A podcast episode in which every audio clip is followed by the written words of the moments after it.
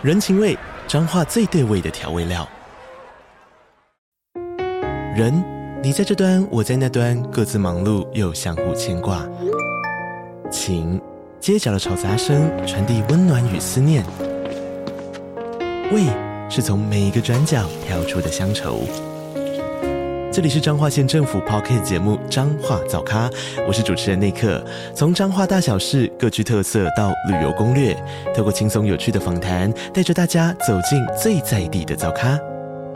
准备好了吗？彰化的故事，我们说给你听。以上为彰化县政府广告。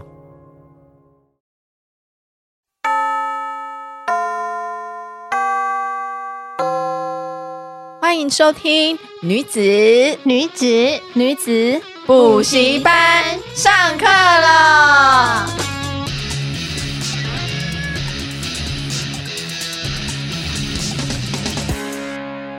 Hello，大家好，我是你们的偶像，女孩们的偶像班长凡妮莎。我是副班长 Miranda，风纪股长 Justin，嗨，嗯，我们今天又来了，而且我们记得上一集我们是聊到关于房市的投资，但是今天我想带来的是关于艺术上面，他发现自己是个欣赏者，嗯，对我自己是个艺术的欣赏者。那那今天请来的来宾，我觉得很特别，是我们的缘分一直在交错，就是我们不会特别的去预约，但是。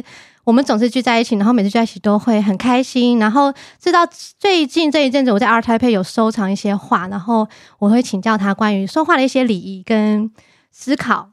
那我觉得他带给我蛮多很棒的一些想法，所以我今天就邀请他来。那也欢迎自唐风艺术中心的呃林怡君，我们都叫他蕾蕾的总监，欢迎。嗨，大家好，我是蕾蕾。嗯。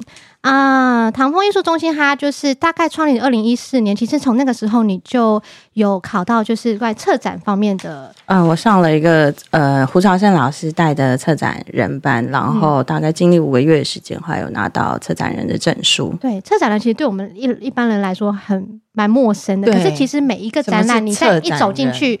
你会看到策展人，对不对？策展人，策展人感觉像个导演，什么戏剧的导演的那种感觉，会不会？我我会觉得，其实这几年有点泛滥了啊。哦、在台湾，就是譬如说什么什么展，然后就挂一个策展人，然后这个对于，嗯、可是我我不能说真的是错的。那对我而言的话，我会把策展人就是呃，大家如果就是对艺术作品的话，可能会觉得说有水彩的美彩，有油画的美彩，然后呈现一幅一幅的画作作品或雕塑作品。那我就会觉得说，这个展览就是策展人的作品，只是他的媒材用的是各个不同艺术家的作品，然后把它呃集合起来，然后规划，然后变成一个展览这样。对，嗯，所以其实很多时候是。策展其实是很你个人的思考，对不对？的展现。对，然后它要有结合很多，包含学术啊、哲学呀、啊、新闻啊这些东西都要考量进去。OK，哎，那你平常都是哪一接触哪一种画对的展览？其实现在当代艺术有非常多，嗯、那包含我自己在一八年的时候在旧金山参加的是 Photo Fair San Francisco，是专门是摄影展。嗯然后隔年我应该在香港参加的是 Video Art Art Fair，嗯、是录像录像的作品。那自己我自己平常的话，我画也跟一些其他艺术家合作，像我跟刘秋的老师，我们做一个不能说是行为艺术，但就是跟自然有关系的一个呃一件艺术正在发生的这个呃事件。然后我们大概花了三年、四年的时间在做这个事情，但最后要怎么呈现，还是从艺术家那边去呈现。他 maybe 是文件的方式，或或者是摄影啊、照片啊，或者是一些写书啊这一些的东西。像是驻不同驻村艺术家的这种概念嘛？就是那是另一种，对不对？嗯，驻村的话又是另外、嗯、另外一件事，但我觉得也可以这样这样想，对，因为他是等于是他大概一年来住。住在我画廊里面住了一个月，所以艺术的呈现是很多元的，非常非常多元。对对你来说，嗯、你觉得什么样子就称作艺术？因为这么多元的方式，其实你可以蕾蕾。她虽然我一开始介绍她是有一个唐风艺术，算是一个艺廊，对。对，但是她真的不局限自己是一个艺廊，她不是来收画，或者是在她刚刚很可爱跟我说，我其实不擅长 trade，对，我不擅长卖画，对，所以我那你怎么样可以经营这一块？应该是说，我觉得我的劣势也是我的优势。我不是念艺术出来的，嗯，我的我在嗯、呃、国中呃不对不起，大学念的是那个念什么哦，International Business，嗯，对，对国际企业，企业。然后我在英国念的是那个嗯、呃、观光。观光业及活动管理，那、嗯、我是不是离太远了？我自己忘记了。对对对对，观光及活动管理，所以然后再加上我其实一直以来从毕业以后，呃，大学毕业以后我做的事情到现在，其实跟艺术就是说，你说要有关系有关系，要没关系也没有关系。那我觉得我的优势在于，就是我会跳脱科班思考的思维。就是我没有给自己设限一个框框在，但我必须要说，我在开始做画廊的时候，我非常非常的迷惘，因为每一个人都给你自己的意见，艺术家给你意见，然后身边的人给你意见，每个人都想把他的东西放在你身上，然后希望你照着去做。可是到后面，我就。我有一天我就思考一件事，就把这件事情想。他说：“如我如果艺术它本身就是一个很自由的一个发展的时候，嗯、我为什么做画廊要把自己局限住？”对，真的很艺术哎，因为像我都自称自己是艺术家，嗯，我的 IG 下面是艺术家，嗯，因为我是彩妆师哦，我觉得很棒啊，所以我都自己说自己是艺术家。可是，可是我觉得以前就会觉得艺术就是画。或是雕刻固定的媒材，对，有一个，然后可是现在越来越不一样，像有影像，对啊，然后还有很多用什么一些灯管啊、行为啊、观念啊，你看从杜象也是一个艺术，对，然后就是像有时候，哎，我们之前有去看一个北美馆，啊，不是会一直有一个奇怪的音波，哇，对，声音艺术，一进去就会，嗯，会不一样，每个都会有音波，然后有一些灯光，那个也是艺术，对，所以。其实对现代人来说，任何东西你看到有可能都是艺术。对，我其实，呃，之前有一个长辈跟我说，就是设计师是用来解决问题的，艺术家是用来发掘问题的。哦，所以我觉得，其实艺术家他有一个很大的作用，也是在就是透过他自己擅长的这个媒材或方式，嗯嗯、然后呃，反映社会现在发生的事情。嗯，嗯，maybe 是记录，就像。最早的时候，我们现在要看很多什么历史课本或什么，不都是从以前人家画作，然后去去看他们的法式啊，或者是什么东西，它有一个记录的作用，对，对，对。可是你要想画作艺术家这个 painter 这个画家本来就是从 paint 这来的嘛，对。那以前就是专门帮这些什么宫殿啊画画啊什么，以前不都是这样子，然后。才发展出后来的艺术家，发展出专门的这一个职业。其实它是来自于需求，对吧？那个需求当然一开始你刚刚说那个是符合别人的需求，嗯、可是慢慢的，我觉得人的自由这件事情的产生的时候，嗯、它其实是不只是为了一个工作满足别人需求，而且很多时候是展现自己的意念。对啊，他就很多不同的这个，嗯、像以前就是你看，从以前什么时期什么时期到现在嘛，嗯、那都不太一样。嗯、那现在的话，我们现在正在发生的是一个当代艺术，嗯、就是现代艺术之后叫当代艺术。但有没有人能定义当代艺术？因为当代艺术现在还正在发生，所以它是不能被定义的一件事情。它不跟现代艺术一样，嗯、对。哦，现代艺术跟当代艺术又是不一样。不一样。有人是讲说，一九七八年以前的这个现代那那那一块叫现代艺术了。哦，对，一九七八年以前叫现代艺术。有人是这样子分，出生前之后就是我们现在正在做当代艺术这件事。然后会不会一直都是有？可是你的当代跟我的当代艺术 maybe 不一样。对啊，对，所以这件事情其实还没有被真正的定义。一一定是。过完这个东西，你才会去定义，就是之前的。所谓的定义是这样的，我觉得都是一种累积的过程，你再去定义这件事情。有时候是你一开始别人告诉你这个，就是很多东西都有所定义嘛。嗯。可是你到后面你会发现说，你怎么去定义？你怎么去感受？因为他他有他有很多学术论述啊，然后很多的事情。那现在大家当代艺术很多在讲的就是脉络啊、观念啊。就譬如说，之前不是有一个艺术家，就是拿了一个胶带，然后贴了香蕉，就告诉我们，告诉那个是艺术品。我他如果能带给人家一些启发的话，我觉得他他也是一个艺术品。但对我而言，就是所谓的观念艺术，在杜象的小便斗以后，我觉得所有的后面的东西，它就不是一个开创性的事情。就看你看的时候，可能就觉得有点有趣啊，或什么。但我常常就是说。杜象小便斗就走，永远只有一个。嗯嗯嗯，对嗯。但是就是一种，但他也成功了，因为他影响对，就后后面的东西就是呃，就是对他发生，你会对自讲讲好听是致敬。对，有的时候我觉得很多艺术品对我而言啦，我是觉得有点哗众取宠，把这段剪掉，拜托。哎，你你知道从哪 间？哎，你你知道这次我在那个阿台北我最喜欢的是这这一组。我其实很喜欢龙虾人诶、欸，呃，龙虾人，呃，龙虾人，这是龙虾人吗？他是龙虾人，对啊，对啊，对啊，他超可爱的耶！我就我其实也蛮喜欢他的，他超可爱的。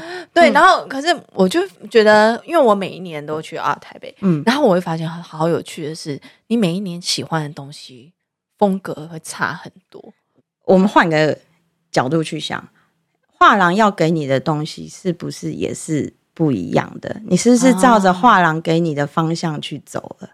哎、欸，我不知道哎、欸，因为像我去年我很喜欢那种 有点凸凸凹凹的那种叫油画嘛，有一种画你知道它就是堆叠起来，对，就是会很有那种。嗯看起来就是有凹凸凹凸的，就是你感觉立体感，立体感。嗯，然后它的颜色我都是感觉比较冷色调，那种灰的那一种，就是会不会去年会不会去年这个主流这类的作品对主流，或者是比较好卖，对吧？我就觉得，然后他就赚，你也很喜欢。然后可是今年我就是对这种花花绿绿的这种，可是你有发现吗？喜欢。那会不会是你今年你去年喜欢的东西，今年没有出来了？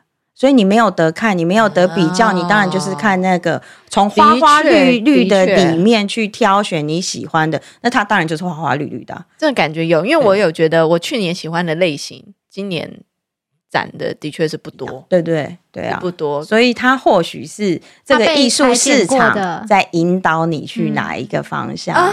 这是一个商业行为啊？嗯、呃。所以有讲太多，不会。但是其实媒体也是这样的啊，就是他提供给你的是什么，嗯、你所看到的是别别人提供给你只能这么说。它是被裁切过，它是被整理过的。但这个我觉得是没有问题的，就是说，本来阿泰配我们就说台北艺术博览会这件事，它本来就是一个嗯、呃，希望你去收藏的一个地方。我们也很鼓励大家去收藏，因为有收藏才能流通，艺术家的作品才能留下，他们才能做更好的创作。但我很很鼓励大家平常就是去一些呃美术的场域，然后去看展览，多看绝对是最有用的。嗯，对啊，那就，就跟我们早上就上一集谈到的，这买房子也是这样子，啊、很多东西真的是你要真的看过了好多之后，你才会入你的眼跟心。没错，那你就但是我们很长就是我们我这一次的长话的过程中，其实蕾蕾就有跟我讲到很重要一件事情，当然不见得是最对。不是对、欸，我跟你讲很多东西好像不能讲哦。你为什么会想要这次为什么会想要买画收藏？其实都先生先，我先生看的。那我先生的概念，他就觉得不错，就是说，他说真的是纯粹他喜欢，真的、嗯、喜欢。那这样出发点不是想要投对。但我们只我只是想讲说，就是你有提到说，他他觉得看艺术品跟收艺术品，不要忘了这个这件事。是啊，因为名人导问过我很多次，哎、欸，这个作品我要不要收什么？我就说，你要收艺术品最。第一要件就是你要喜欢它，对，如果不喜欢它，纯为炒作啊或什么，我不建议他去做，因为他有可能降值嘛或什么。可是一个艺术品，我觉得我自己有的时候，我说我很不会卖作品，但我也很常挡人家买作品。对，就是因为一件作品，他看他可能犹豫或什么，当然有人会说，你就要乘胜追击啊，赶快趁那时候买。可是如果今天他买回家，然后他看在家，他觉得。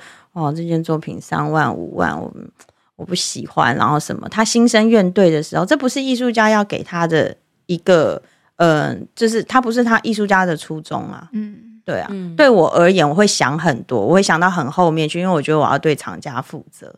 对，但当然很多人说我想太多了。所以我觉得你的这个心是，就像教，其实就很像，就是很纯粹的东西，因为东西要走长久的话。嗯你当然还是要回归到这件事情，但是当然也有些人是不用去看这些东西，他总要是看他的短期的操作，或者是增值，或者是他有这个东西，他在交友圈上面他想展现的是什么？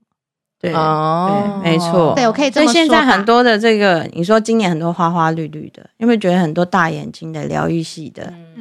嗯，然后二创、三创的作品，有一些是你从小记忆里面有的，maybe 小叮当啊，哎，小叮当是我这个年代，嗯、然后现在叫哆啦 A 梦，有搭到，对，就是就这这些的东西。那你说它是艺术吗？或者是它是一个吸眼球的东西？那二创、三创不是不行，但怎么去玩，有没有底蕴，有没有根，有没有脉络在？这个东西我觉得影响到这个艺术品走的深不深远，这个艺术家走的远不远。如果你只是因为就是说这五年的时间，大家很喜欢这样子的东西，然后你也很容易引起人家的共鸣，然后你去做这些创作，对他自己是好的吗？然后对藏家是好的吗？我觉得就要去思考这些的东西。没有底蕴的东西就没有根。所以一般收藏家收藏艺术品，他们都是为了什么？我自己的厂家，我都会叫他们要喜欢才可以 收、啊。喜欢他们收藏，他们就真的都堆在家里吗？你要挂起来，我就叫他们要挂起来。对啊，就是轮流挂。虽然我自己的都收在仓库里。嗯嗯，轮流挂。对啊，蕾蕾自己收的都、就是，就是因为有时候家里也没那么多地方摆啊。艺术品就感觉跟穿衣服一样的感觉，就轮流。可是我觉得我我其实、嗯、我其实有一个藏家。也不算厂家，没跟我藏收藏过作品，但就是一个收藏家，但我我很喜欢他，他就是做好多的功课，然后他做新家的时候，他就说，我刚刚说我新家也不要过多的装潢，但我把墙都漆成一样颜色，或者是就是留着干干净净墙面，嗯嗯嗯、我每隔一段时间我就换一个艺术品挂上去，哦、那整个家的氛围就不一样。呃，对啊，我觉得我觉得到现在我还没有这种品味出现。这个是不是要达到某一种？不用不用，我觉得就是我们谈到说你你一直看，我现在回想起来，你们有没有回想起来自己就是开始去就是看展览这些东西，或是看艺术品是从什么时候开始的？我是从做画开始，是从做画什么时候开始哦？我大概应该也就是开始接触彩妆的时候开始，因为会希望多给自己一些颜色上的，因为。就是艺术家嘛，他们可能对颜色的搭配啊，或者你会给你很多新的想法，或者有时候我在彩妆的创作上面，你会比较知道，哎，我可以画成什么样的东西，就是可以用别人的哦东西，然后给自己带来一些灵感。所以我会是大概也是开始做彩妆的时候，才会一直去看画，然后去看一些艺术品。可是我觉得我到现在就是，哎，我觉得。好喜欢，我觉得很不错。可是大部分的出发点一直都是还是给自己工作上的灵感，不会是有那种还没有碰到一个哦，我想把它买回家放着，还没有到，嗯、没，没有关系。可是我觉得这不是重点，你只要一入坑就会一直入。对啊，希望希望自己不要入坑。我现在唯一的那个收藏的画就是我儿子人生的第一幅画。嗯，你儿子？对我儿子，我儿子那时候哎两三岁的时候，他们我带他去就是那种，因为是大学生。我知道，就是那种涂鸦 涂鸦的那种课，就是随便让他画的，就是他画的第一幅，我把它收起来去裱框了。嗯，就是那是他人生画完成的第一幅画。嗯所以那是我唯一收藏的一个画，收藏。对，我就一直希望，因为那画实在是有点大，我就一直觉得哦，以后那个放我公司，啊、就如果自己有一个比较大的房子以后，或者是我儿子大一点的时候，他十八岁的时候，可以送他做生日礼物。就这是你两岁的画，这是你人生第一幅画，你不觉得很有意义？你觉得他会 appreciate 吗？我觉得会耶，要是我会啦，因为你看你人生画的第一幅画都不知道丢去哪了。哦，我的还在家。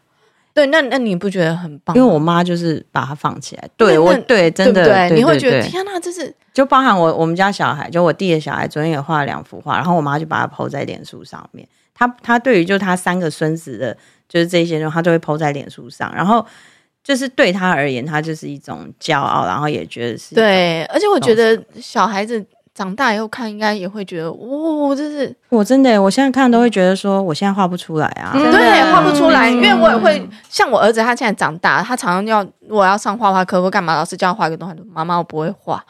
我说没有人不会画画的，你小时候没人叫你画，你都会画。可是你有因为小时候没有框架，对，长大太多的框架，因为他会被要求说你要像这个，对对吧？你的太阳要是那个样子，房子要是那个样子，河流要是怎么样，石头要怎么画？看他那幅画，就是我现在这个底，哦，画的很好哎。对，这就是我儿子第一个画画的。他那时候他们上的画课就是拿那个那个叫做有点那个滚轮，嗯，就是发那个滚轮，然后给三原色，然后他们就自己在那边慢慢乱乱滚，滚完一张，然后我就觉得哇，这个就三原色要弄，我就觉得很酷，很棒啊！是这幅画很大，我把它裱起来，然后那时候我就把它拍，然后就现在是我的手机的。哇，其实这件事情就跟我之前就是因为这种小孩子，我就有这感触，就是说小朋友他在长大的过程中，他其实不太记得，可是谁记得？嗯，妈妈。对，因为他都进入眼里。对呀、啊，因为就像你讲的，他等十八岁，我送给他，他十八岁画不出来这个东西。对，绝对，嗯，这是一个记录啦。对对对，所以所以刚刚回到一开始的问题，就是说我后来回想起，就是大概是那时候二二零一二年，我那时候在英国念书，然后我去看伦敦奥运的时候，某一次就是在路上看撞见一个展览，然后里面都很多摄影展，我好像是从那个时候开始，后来是到摄那个。诶，东京人家喜布亚那边也是，也是撞见一个摄影展。我觉得人的那种眼，就是摄影师的那种，他观察到的那种角度跟光影，啊，对，不一样，太美了。对，对大概对我而言，我是好像是从摄影的那一个角度，而且我觉得摄影师电影很酷的是，就是因为我。有去听一些摄影师的演讲，或者是什么之类。嗯，像现在那个奇美博物馆有在展那个伦敦的那个摄影师 Tim Walker 的。嗯嗯嗯。他之前来台湾演讲的时候，我有去听。他他就是说，他其实，在拍照下来的时候，他是自己先脑袋是有一个构图的。对，我觉得这个很厉害。你当你脑袋有个构图的时候，然后你要真的把它拍成那个样子。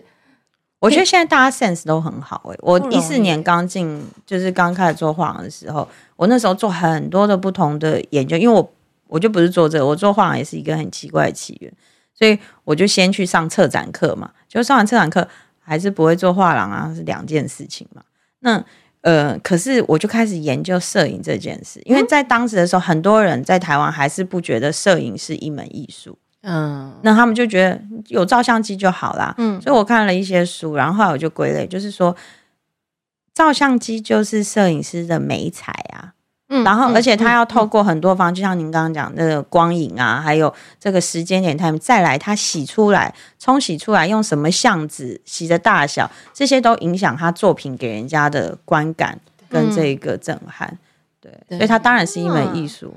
不过我觉得艺术就是这样，给你很多的记忆，他会抓一些记忆出来。有时候你看一些东西的时候，那你会发现蕾蕾其实，我觉得你也真的没有把自己定，还尚未定位吗？你觉得？我觉得我现在越来越自在。嗯，应该要这样说。我的我太多的呃东西去试过以后，我觉得我现在反而是一个比较自在的模式，我就不会被很多人就是说，哎，蕾蕾。你到底在干嘛？你是不是家里很有钱，所以你可以这样一直跑国外，然后什么什么哦？然后我跟你讲，你可以这样跑，是因为你没有小孩啦。我承认，是因为我没有小孩，所以我可以这样子肆无忌惮的我要做什么就做什么。但我也是一个有一个非常就是支持我的家庭这样子。那可你不觉得有小孩的话，你可以带着小孩去做这些事啊？像他就带着他儿子。我觉得很酷哎、欸！如果如果你如果你展就带着儿子去看展，对，可是因为我的生活可能不是只有看展，嗯，对，就会有很多的。就像你看，我今天我大概四点就起来写文书，因为我白天的时间要开一些这个会议，然后要常看。要可是这我一定要讲一下，我觉得小孩子绝对不会是。就是拖累你生活或工作这件事情，对，我相信，但对我很很很给我还没有对，对，因为我觉得我就觉得米兰达他这样很棒，因为他带着他的儿子去体验他的生活，嗯，就像我现在去工作，我会带着我儿子去工作，我就、嗯、就就我很去拍照或干嘛，我就跟他说。这个叔叔是摄影师，他的工作是什么？然后我们今天我的工作内容是为了要挑到好照片，然后那个照片怎么样是我要用的。哦，这我会带我侄子一起，得很棒。别人当然应该知道，就是他的同学就是我的弟弟，有三个小孩，基本上就是呃，我跟他们关系也很亲。然后有的时候他爸爸妈妈想要出去玩，就是我回家带小孩，赶快生一个。人在哪？我很怕痛。不过，其实这件事情就我之前看那个伊隆马马斯克，他太他的妈妈其实就是从小带着他一起，所以我觉得我相信人的累积在于，就是其实有缘分，但是其实也是必须是要这样安排。我常常在思考，米兰达以后儿子会变成什么样子？只要他是个好人，我觉得是善良的。不是，不是，因为我就觉得哇，他就是一个。从小就是可以看这么多这些艺术品，没有，没有，我觉得只要他有同理心，对，对，我觉得同理心好重要哦。其实，但其实看艺术品其实是可以培养这些东西，因为你在看别人的心情，没错，是他的心情，是他的专注跟认真。对，我觉得最近老松国小的校长，他也做美术教育的，嗯、然后像跟我讲一句话，我觉得很棒。他说，艺术是很主观的，在观但观赏的人应该要有包容跟尊重的，呃，这个怎么讲？一个空间思考是吗？嗯、对对对。就是就是要包看的人要包容跟尊重啦，嗯、因为本来就是十五件十五呃一件艺术品，十五个人里面有一个人觉得它是艺术品，它就是艺术品。有些人可能 no matter 十四，其他的人都不觉得它是艺术品，对啊，但有一个人欣赏，其实也就够了。嗯，它的存在是有它的意义的，对，它的那个思考有表现出来的话，都应该是予以去理解，不管说有不管有没有到欣赏，有没有到喜欢，有没有到爱，但是。它的展现本身就是值得存在。对，所以你说看艺术，就是看这些呃这些艺术展能不能培养孩子的同理心？我觉得确实是可以的，因为你在这看的中间，他说哦好丑啊，你就说，可是你可以从他什么角度什么角度去看，从小让他去看说一个一个东西，它有很多的面相。那不是那么直观的。当然，你在有时候看艺术品的时候，需要很直观的反应，但你可以从里面也去培养孩子的包容跟尊重，或者是也可以跟他对话，去了解说，哎、欸，为什么你会这种感觉？哦，原来可能真的有这种感觉存在。也许我跟他之间的同理心也是，我也可以同理他。嗯、这是我们国小念过的雅量吗？哦，哇，我们真的是同一年代的。雅亮就是在欣赏那个什么，好可爱哦，绿格子衣服。其实最近蕾蕾就像他说的，其实前几年我们在香港碰到的时候，我也有感觉到说，你其实你也很坦诚。那个时候他就跟我说，我还在找，嗯，我还在试。那个时候他很，他主要给我的 key message 是这些。可是这两年就是疫情后到现在，我们上一次碰到的时候。他现在站在带的是涂鸦艺术家，带去呃东，就是在万华区的东山水街去做一整面墙的艺术长廊。嗯、你可以分享一下这一块。这个案子其实我写了一年多，然后今年七月二十七号的时候进去创作，就是刚好疫情三级，呃三级降二级的时候，然后我真的从这个里面看到，就是艺术带给人的力量、希望、光明。那。呃，我不知道大家对这个 graffiti 这个涂鸦艺术知道多少？这 street art，那嗯、我觉得啦，就是我自己本身，我觉得在在台湾，在这未来的十年里面，maybe 以前人家他是觉得他是次文化，但未来应该会是主流文化。我我很相信它会变成主流文化之一啊，因为这个就是你看哦，涂鸦是从嘻哈文化出来的。对嘻哈文化里面包含什么？包含街舞，包含涂鸦、饶舌、DJ。嗯，二零二四年的奥运，街舞已经是里面的其中一个项目。对，所以它在涂鸦，它是属于那饶舌的话，更不用说这几年超行。嗯、那涂鸦的话，其实它就是属于嘻哈文化里面的视觉艺术。嗯，对。那我很喜欢涂鸦艺术，也是因为街头的人很 real 啦。嗯，当你在画廊界，有的时候就是比较。累的时候，出去看一些很真实的东西，然后很纯粹的东西，我觉得是让人很开心的。那我这一次在东山水街的话，就是我们有呃六组艺术家，六组，然后五位艺术家，总共五位艺术家，我们画了总长大概四百公尺、一百八十间铁门的一个创作，嗯、就是从头到尾这样。我用二十四节气，对，对我用二十四节气下去做主题。那这个这个东西的话，就是一开始发想这个案子一开始发想，其实是里面有一间大丰鱼丸，然后他找他应该是第三代，然后他就找了几间的呃店家，就说哦他们要画铁门，就找到我们。哦，那涂鸦的其他霸王店呐、啊，也不一定，就其他的店 家。东山水那一条，我我之前过年都都去买，在就在洲际肉粥后面，就是旁边的巷弄里。会讲洲际肉粥，洲际 我很喜欢。我过年的时候，你你说的是山水街。啊，对我这个是东山水街，哦、不一样，是，对对对，山水街比较多得点嘛，哦。就是比较多姐姐在那边，对。可是它是对面，你要过蒙甲公园以后，东山水街市场，这中间有一个新富町文化城，它比较靠那个剥皮寮。哦，对对对对对对，哦，不一样不一样，不好意思，不会不会不会。可是以前的山水街是一整条的，是因为蒙甲公园建了以后才被分开来，切开来了。对对对，那呃，反正就有这个机缘以后，然后后来就我的 partner 就郑子敬，他就是我们涂鸦团队 City Marks 的创办人，嗯，然后包含他也是台湾推动涂鸦艺术非常非常重要的一个推手。嗯、那他进去他说，还是么画整条。就因为他那句话，哦、就因为他那句话，我就忙了一年多的时间，你没有办法想象，我要我的光企划书就写了几份。因为我们后来把这个就是呃去申请台北市的公共艺术案，他每年有两期的补助嘛，那么就申去年的时候就开始，但中间就碰到很多的问题呀、啊，然后私人的问题也有，然后这个呃客观的问题也有，那然后我们就经历了两次这个对全部市场的说明会，然后还有两次的市议员常看。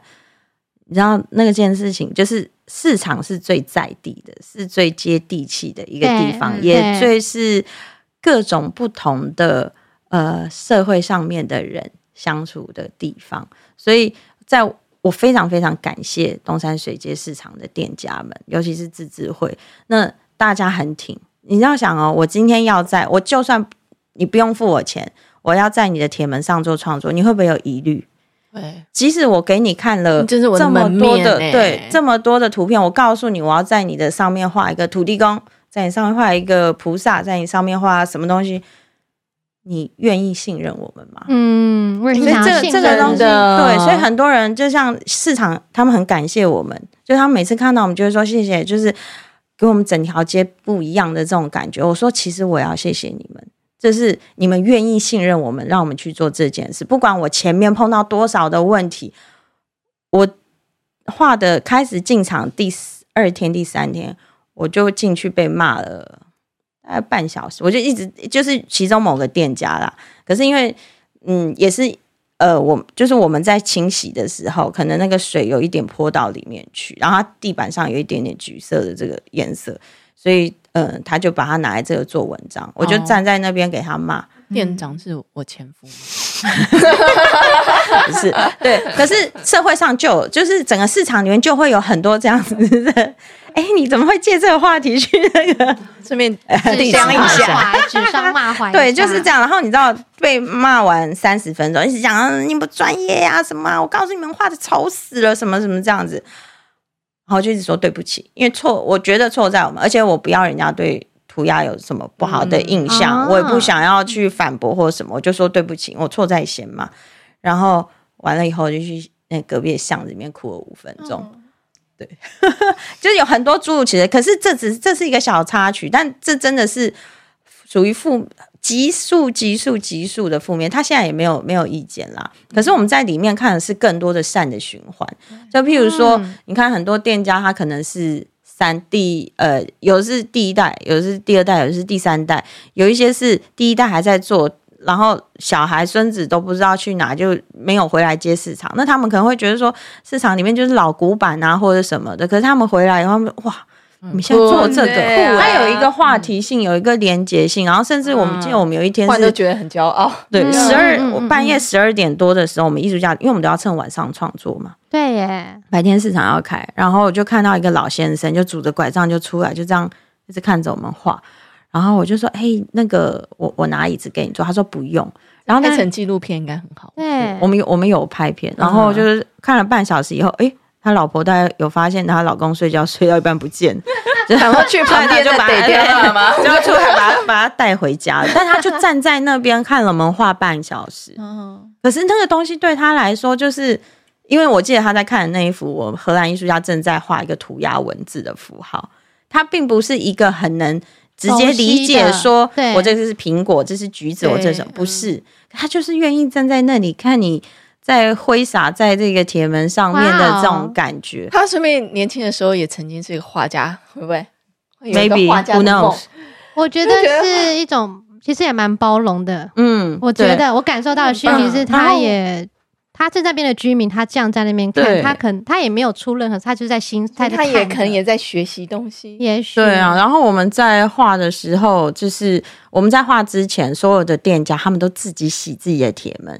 要知道那个铁门一开始的时候，maybe 你有油污，你有蜘蛛网，因为对大家而言，就是铁门按上去就这样嘛，你只会管里面东西，不会管那个铁门的干净度。但我们要画的时候不行，因为有一个油，我们喷漆上上去的时候，它一抹就掉了。所以全部的店家他们就约了，就是自己啦，自发性，因为那时候还在疫情，哦、他们就开始自己洗铁门，哦、然后清那个那个小贴纸啊，就是贴在那个铁门上，什么开锁，什么找谁，什么之类的 那一些，就是把它清完，然后我们再进去做创作。那我们在创作大概有将近一个礼拜的时候，第一间。最外面靠康定路那一间就是独立出来，他突然六点多的时候拿一个探照灯，探照灯在那边漆油漆，漆他的铁门，我们还没画上去。然后说他在干嘛？然后我说我们不是要喷了吗？他他这样子做不是给廖刚？然后我就过去说，我说大哥，你知道我们在画吗？他说知道啊。我说那你还漆？然后他说我要给你们一个好的画布啊。哦，好哦，你这样看，听到感人，对，就很懂哎。你们觉得市场人真的很懂艺术，他们真的很懂。我跟你讲，现在他们比我们还会导览生活的艺术，真的没错。然后你知道永恒面店老板就是副会长，每天都在想花样，哦，那个拿东西给我的艺术家吃。你平常都觉得他们好像真的，一般人可能就是在那种呃都市上班，可能觉得哦，这些市场的人可能很没文化，还没有。其实他们超级有文化，对不对？我觉得东山水街市场是一个很特别的一个地方，包含他们现在也是市场小学。那我们为什么说二十四节气带进去？因为我们一开始在想要什么主题的时候，我有想过说找一些特色的店家，什么老店家出来，但这样不公平啊，对不对？嗯。嗯，那后来我们就想到说啊，那我们用二十四节气好了。第一个，我们也希望孩子去知道二十四节气这件事。不要说孩子啊，我们自己可能都不太清楚。是。然后呢，二十四节气跟这个市场卖的东西是息息相关，什么节气该吃什么东西，嗯、然后这个当我们就是一直在推广当地、当地跟当地的作物嘛，我们就这个也是环保的一种。那然后再搭配上万华的在地的庆典，譬如说青山艋舺青山宫绕境啊，灵山中王绕境啊什么的，所以我们就把它结合在里面。那艺术家就分 分别就是负责农历一月、二月、三月、四月、五月、六月这样子下去，所以你是沟通者了。对，我是在这里面，我是计划主持人。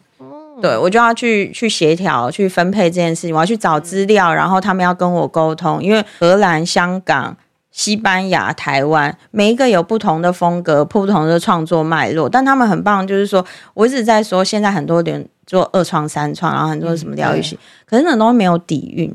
那我的艺术家，他们是一看到就知道那是他的作品，他是有一个创作的脉络在。就像我的荷兰艺术家，嗯、他喜欢画 cyberpunk 的这个主题的东西。你看他的作品一定有太空船，嗯、但他就会融入。就譬如说，他画的是一二月，他画的那条龙，我刚刚在讲康定路前面那条龙，就是彩色的。但他为什么是彩色的呢？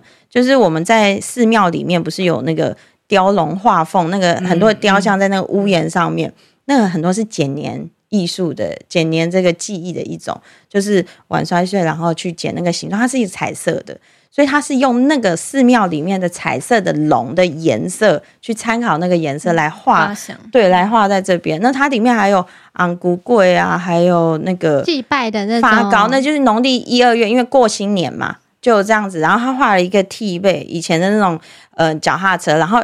一直往前开，就然后到一个未来城市，他就要说东山水街从以前然后走到未来城市，这也是很符合他自己的风格啊。对，那就是创作就都有这些东西。对对对，所以他就有把这个一零一啊什么都画进去，甚至画了风水在他们创作里面。那其他像 Kolasa 林轩逸这艺术家，他就是。用很多的色块，这也跟他的创作脉络有关。你在现场看的时候，你可能看不出来，可是你拿手机看的时候，因为距离的关系，哇，那个所有东西就跳出来了。吉是鸡，鸭是鸭，鱼是鱼，真的是很厉害。蕾蕾可以分享，这时候其实涂鸦它有几个是名字，对不对？名字常常是为什么涂鸦艺术家常喜欢用他的名字？诶，涂鸦艺术从大概七零一九七零年代开始嘛，那。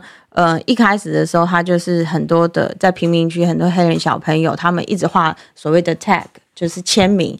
那呃，为什么？因为他们希望就是借由这样子的方式，很像小狗尿尿做记号，你知道？就是很多的名字，让人家说，哎、欸，这个人是谁呀？然后就让人家去发现他。我们要知道，就是有钱的人要把要人家去注意到是很容易的一件事，因为他是被人家追。那穷人家底层小孩要怎么让人家注意到？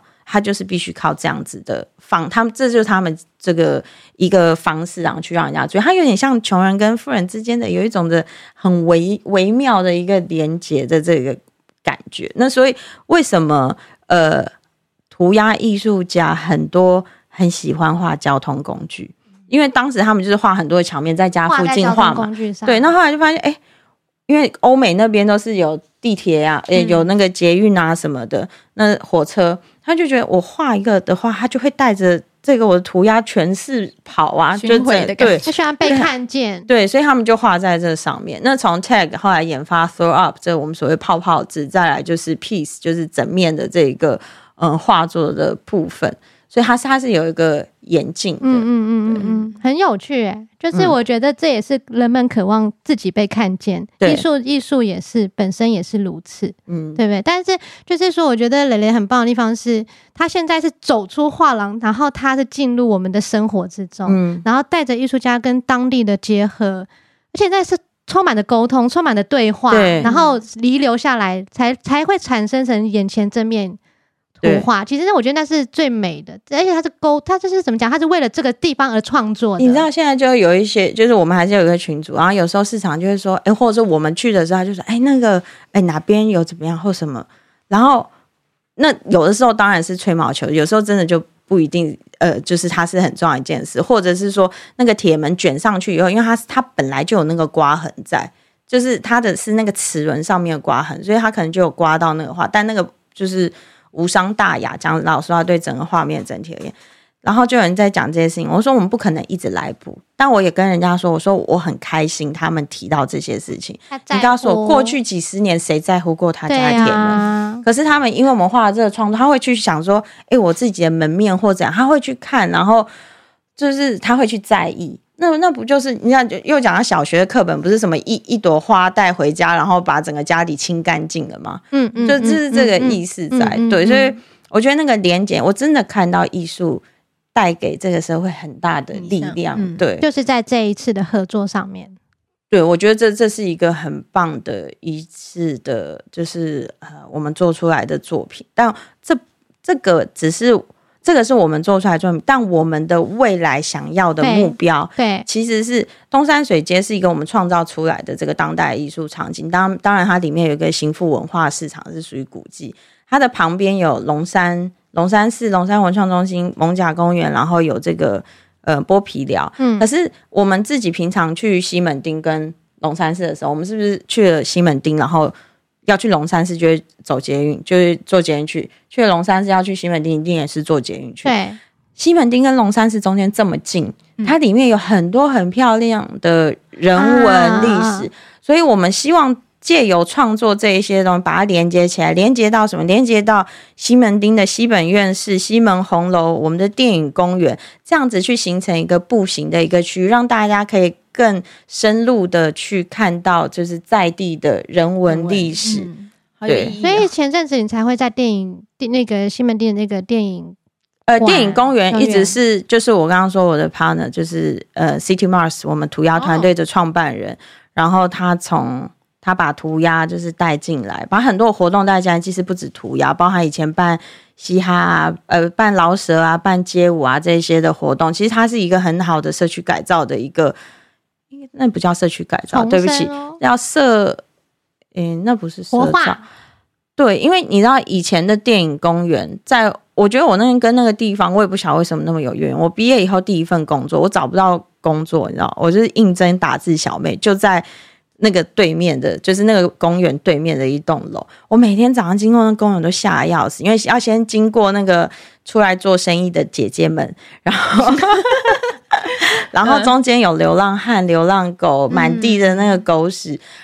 嗯、哦，你知道我每天早上是用跑的，然后、啊、我没有想到十几年后回去，我完全都不一样了。嗯、然后甚至在它推动之下，就是现在我们西门町的电影公园，就是变成世界，就是有外国媒体报的是世界五大涂鸦朝圣地之一。哇！就就他就把那个地方给嗯、呃、给活化，因为。以前的这些的问题啊，因为他竟然一直办活动，办活动的时候，那个就是一些 homeless，他们就会觉得很吵，就就慢慢的就移开了，就就是把它到这个其他的地方去，对，所以呃，就就间接就把那个那个地区给活化起来。我蛮喜欢你讲，就是说当大家都在做捷运的时候，其实中间遗留的部分。对，当然你说捷运交通工具它会发展一个地方，对，可是中间的一些，其实就像你讲，上次我就是从龙山寺，然后后来有到青山青山宫，嗯，其实是其实不远呢、欸，很近啊，嗯，对啊，从西门町，嗯嗯。嗯，你看从电影公园走到走到我们东东山水街市场，Messing 嘛，最多十五分钟吧，对，对啊，所以能够，其实我觉得这就是怎么讲，就是慢慢的，很快。嗯再慢下来，然后再从中再去发展中间的一些故事，或者是对，而且我们从民间就去发展产官学，因为大家一直在讲产官学嘛，就是说怎么连接起来，然后这样。那产业界当然就是呃在地的这些这些店家，还有包含我们结合洪文和尚，他是台湾商圈产业理事长吧。嗯嗯嗯。那学界的话，像我们跟老松国小也有合作，我们也进去带几堂的这个涂鸦的工作坊艺术课程。那官界的话，像黄珊珊啊、柯文哲这些市长，还有包含一些民意代表，其实他们都还蛮听我们的。嗯，对，我们就是希望，就是说我我也今天也不求说他们要给我什么资源，但希望我们做什么事情的时候，可以大家一起推动这样，而且是可以，就像你说的，有底蕴或是可以长久的。对，因为大家都是对地方好，我觉得所有的东西只要是从善念去出发的，我就什么都不怕。嗯啊。只要是从善念出发，你什么都不怕。对，因为你从善念出发，你不是从贪念出发的时候，那个事情再怎么样，它不会变质到哪里去。甚至就是，如果现在没有成功，其实你就是要有放下的这个，嗯，心其实你是要准备好放下的，总是要有这种。我我我还是觉得，就是说。我长到那么大，做了那么多事情，我一直都就是觉得说，真的人只要存善念，你的出发点是善念，出去做的事情，它一定会发酵，而且会是一个好的循环。我们谢谢蕾蕾的分享，因为我们今天要分享的内容非常的多，所以我们帮大家贴心的分成了上下两集。然后大家有兴趣的话，一定要关注我们的下一集。那我们这一集就先到这边，那下集见喽，下集见。谢大家今天的收听要记得帮我们女子补习班按订阅还要按五星跟留下好评哦谢谢大家。么么么